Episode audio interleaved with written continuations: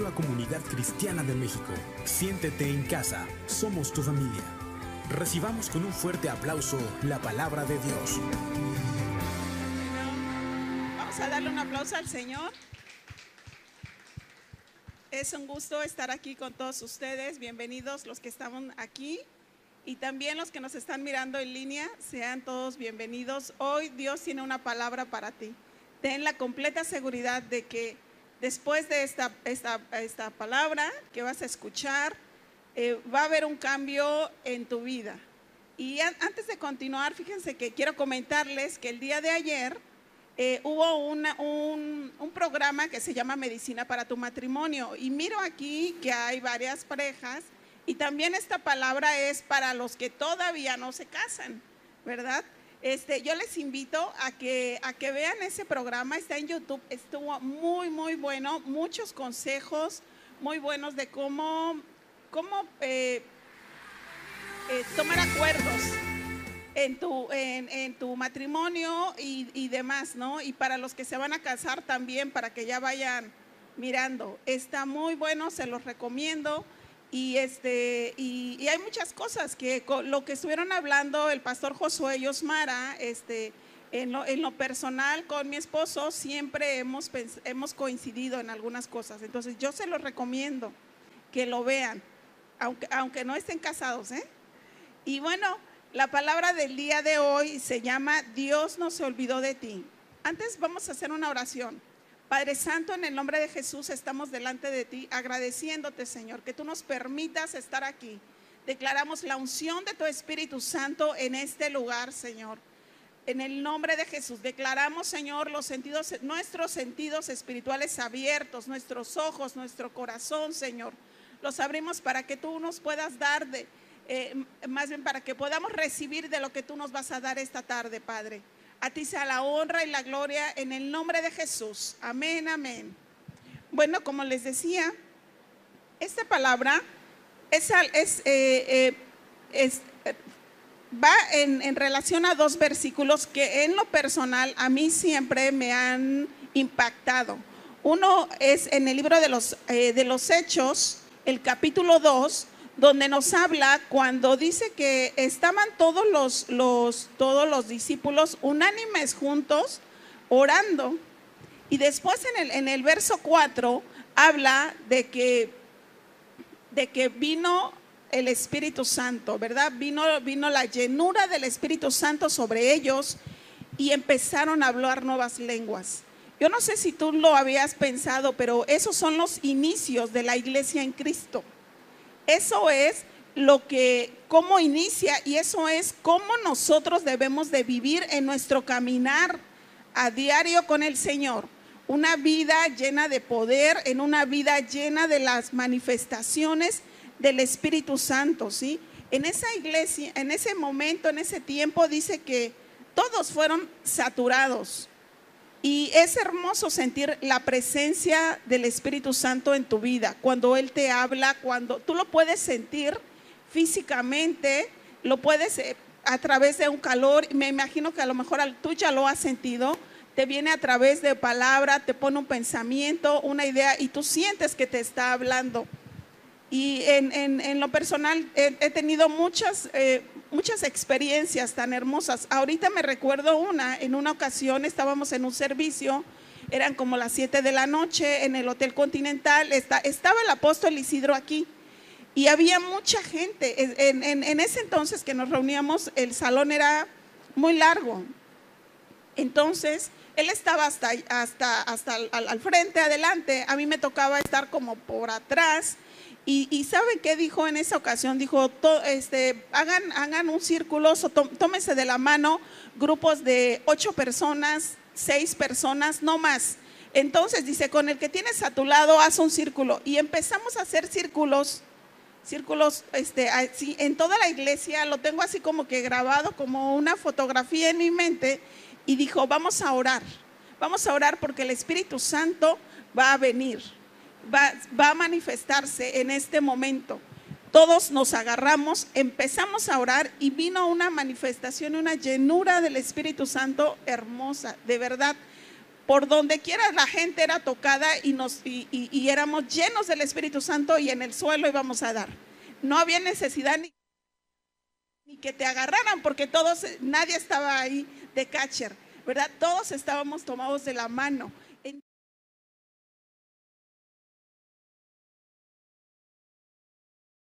Caminar siempre.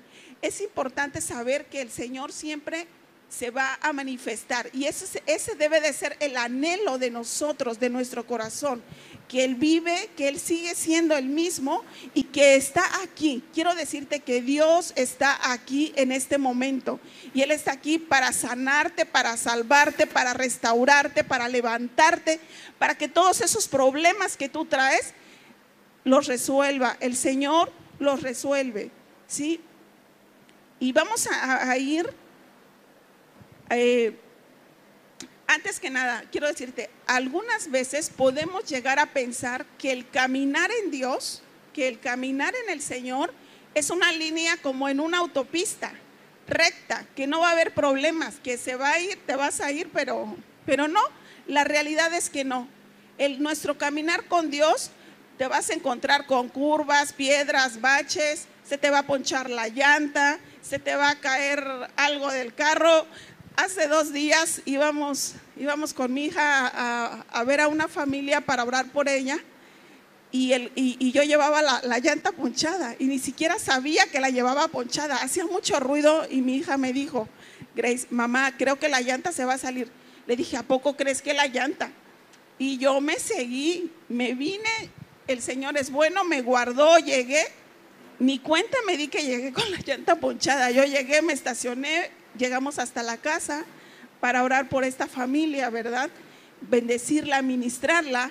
Ya que nos íbamos, es cuando llegamos y la llanta estaba ponchada. Eran cerca de las 10 de la noche y hoy. Entonces, pues a una persona ya nos auxiliaron ahí, ¿verdad? Pero el Señor nos guardó. Entonces, en nuestro caminar, siempre, en nuestro caminar de Dios, en, Dios, no es que ya la vida se te compuso, no pero aquí lo, importante es que Dios te dice que Él va delante de ti abriendo camino, abriendo brecha. Él va como poderoso gigante, como poderoso guerrero, haciendo a un lado. Él va, él, él, va guardándote, Él te va a proteger y Él te va enseñando. Si tú lo permites, si tú dejas que el Señor eh, en esos procesos que te lleva, ¿verdad? Haga esa obra de transformación, es que entonces vas a poder avanzar y seguir hacia adelante. ¿Sí? En la vida, todos, todos, tú y yo, siempre pasamos depresión, pasamos por tristezas, por desesperación. Ahorita este tiempo que hemos estado viviendo de pandemia, en algún momento hemos sentido todas estas cosas. Hemos pasado también por traiciones, enemistades, fraudes, celos, dice la Biblia, contiendas todo, ¿verdad? Pero sepamos una cosa. Quiero el Señor quiere que tú tengas bien presente. Dios nunca se olvida ni de ti ni de mí. Si Dios siempre nos tiene en el dice la palabra en la palma y en el hueco de su mano. ¿Sí? Él siempre te va a tener ahí. ¿sí?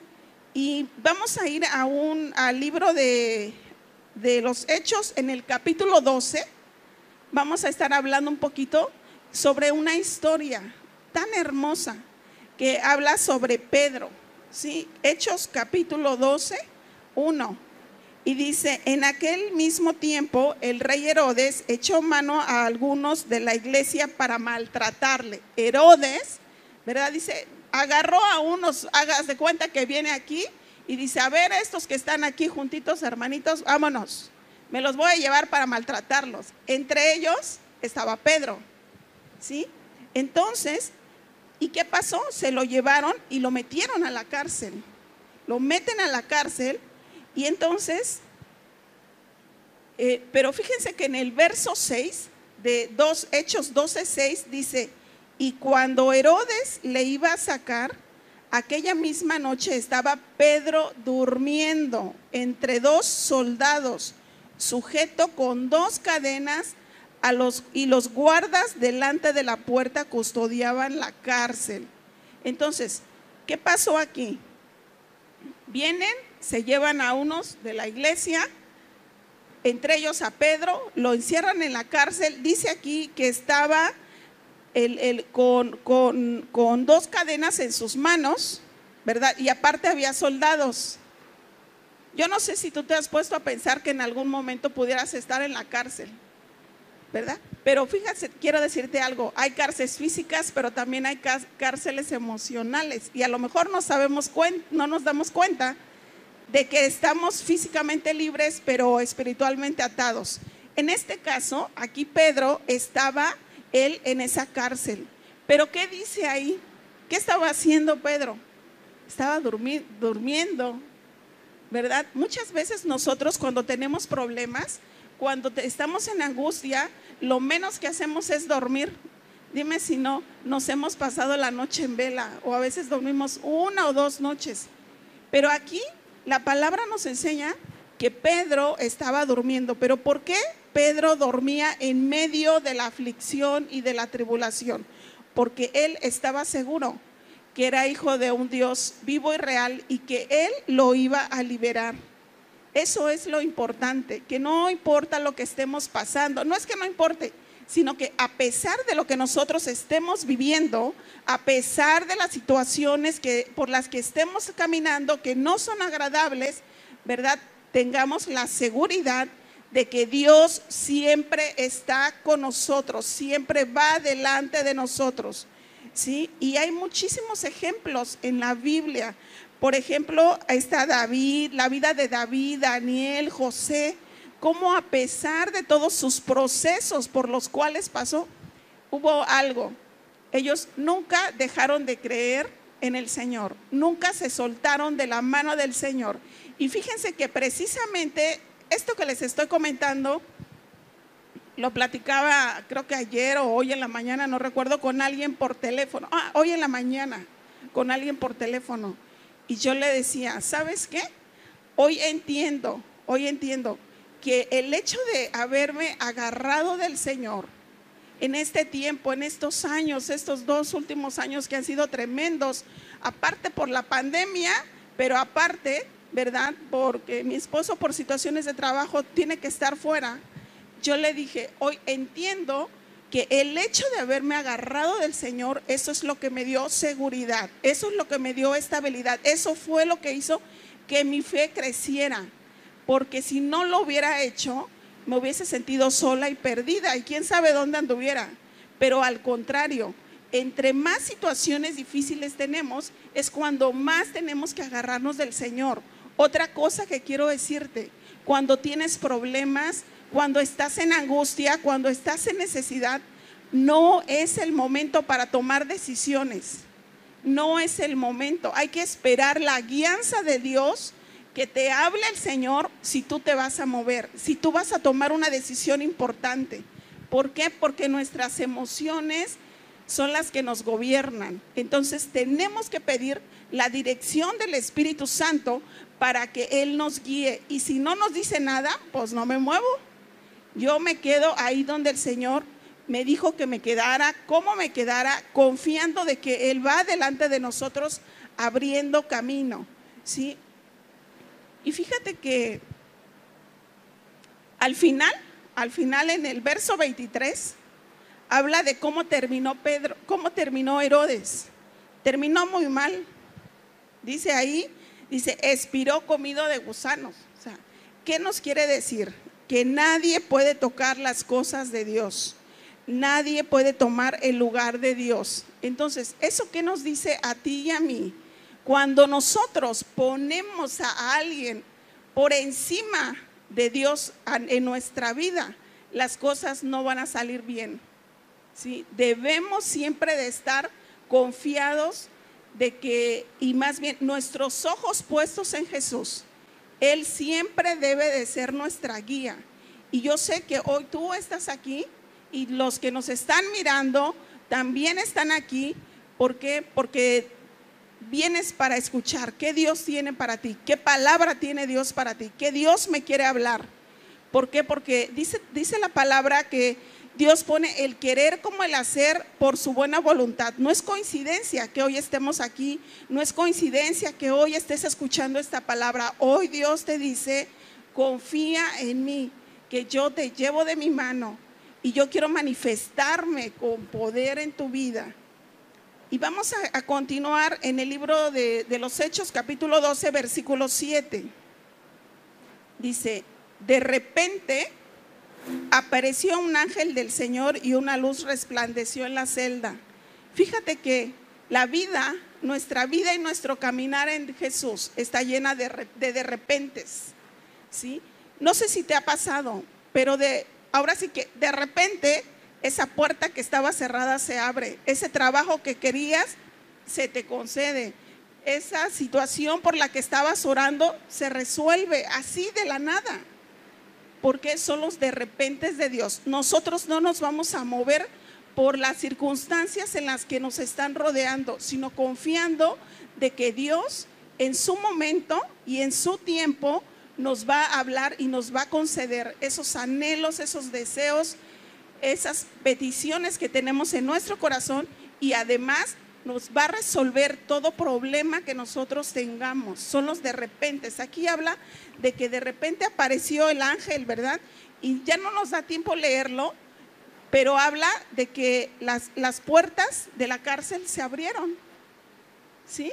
Y qué interesante. Así nos va a pasar a nosotros. Hoy, en el nombre de Jesús, yo declaro que ese, eh, ese, esa respuesta que tú estás esperando en el nombre de Jesús llega. Las puertas por las cuales tú has estado pidiendo que se abran se van a abrir. Declaro las ventanas de los cielos abiertas sobre tu vida para que recibas todas las bendiciones que hay para ti en el nombre de Jesús. Y entonces, pues fíjate que finalmente Pedro viene, viene el ángel del Señor y así de la nada se abre la puerta y se va. Primero Pedro piensa, ay, pues creo que estaré soñando y nos puede pasar a nosotros. Creo que estoy soñando, pero, pero ya se resolvió este asunto, ¿verdad? Pero aún van más allá. Entonces habla más adelante de que, de que las personas, había unos hermanos orando por Pedro para que Pedro fuera sacado de la cárcel. ¿Y qué pasó?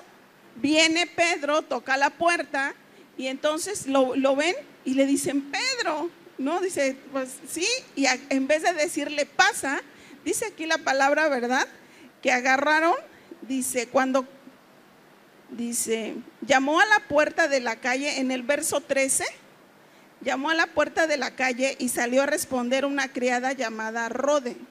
Al reconocer la voz de Pedro, se puso tan contenta que volvió corriendo sin abrir. Y eso es lo que te va a pasar a ti. Hoy lo declaro en el nombre de Jesús. Que eso que tú estás esperando, el Señor te lo va a conceder. Y vas a estar tan contento que vas a, decir, es que no lo puedo creer. ¿Por qué sucedió? ¿Por qué pasó así tan fácil? ¿Sí? Y, en, lo personal tengo tantos testimonios tan hermosos, tantos de repente del Señor, que no me cabe duda de que Él siempre, y eh, que Él siempre está ahí. Y el Señor quiere que tú guardes eso, no solo en tu mente, sino en tu corazón y tengas la convicción de que Dios siempre tiene control de todas las cosas en tu vida y que está llena de de, de repente, ¿sí? Mm. Entonces aquí dice que al final Dice, Pedro está a la puerta. Ella va y dice, hey, Pedro está a la puerta. Exclamó y le dice, no, órale, estás loca. Así dice en el verso 15. Dice, ella insistía que así era, pero los otros decían, debe ser su ángel. Entre tanto, Pedro seguía llamando. Imagínense, por el que estaban orando y clamando, ya estaba afuera y, y estaba ahí, ¿no? Dice, con la mano Pedro hizo señas de que se callaran y les contó cómo el Señor lo había sacado de la cárcel. ¿Sí? Finalmente dice, al final que les cuenta, dice, cuéntales esto a Jacob y a los hermanos, les dijo, luego salió y se fue a otro lugar. Tal vez esta tarde hay problemas en tu vida y no, y no me refiero a cárceles, como les decía al inicio, físicas.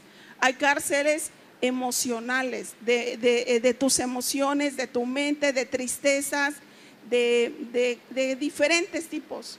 Pero hoy el Señor te dice, yo estoy aquí y yo declaro que mi ángel viene delante de ti y él abre y él te da respuesta. ¿Sí? ¿Y qué, y qué habla?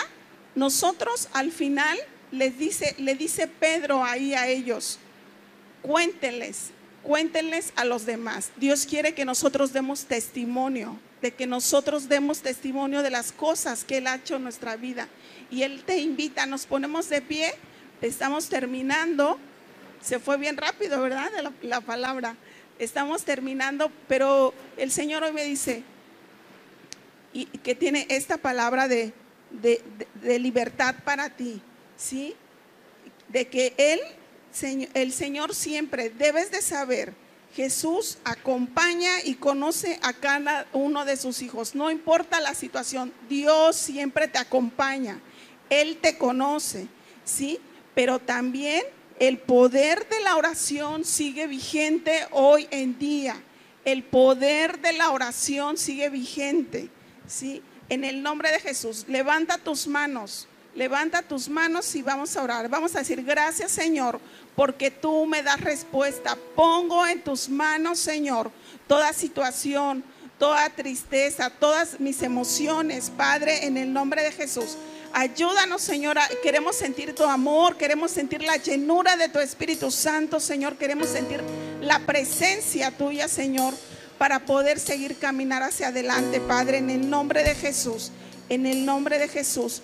Sí, bendito Dios. En el nombre de Jesús declaramos que las cárceles son abiertas. En el nombre de Jesús. Que son rotas las cadenas. En el nombre de Jesús. Sí, Señor porque tú haces la obra completa en la vida de cada uno de mis hermanos. Te lo pedimos en el nombre de Jesús. Amén, amén.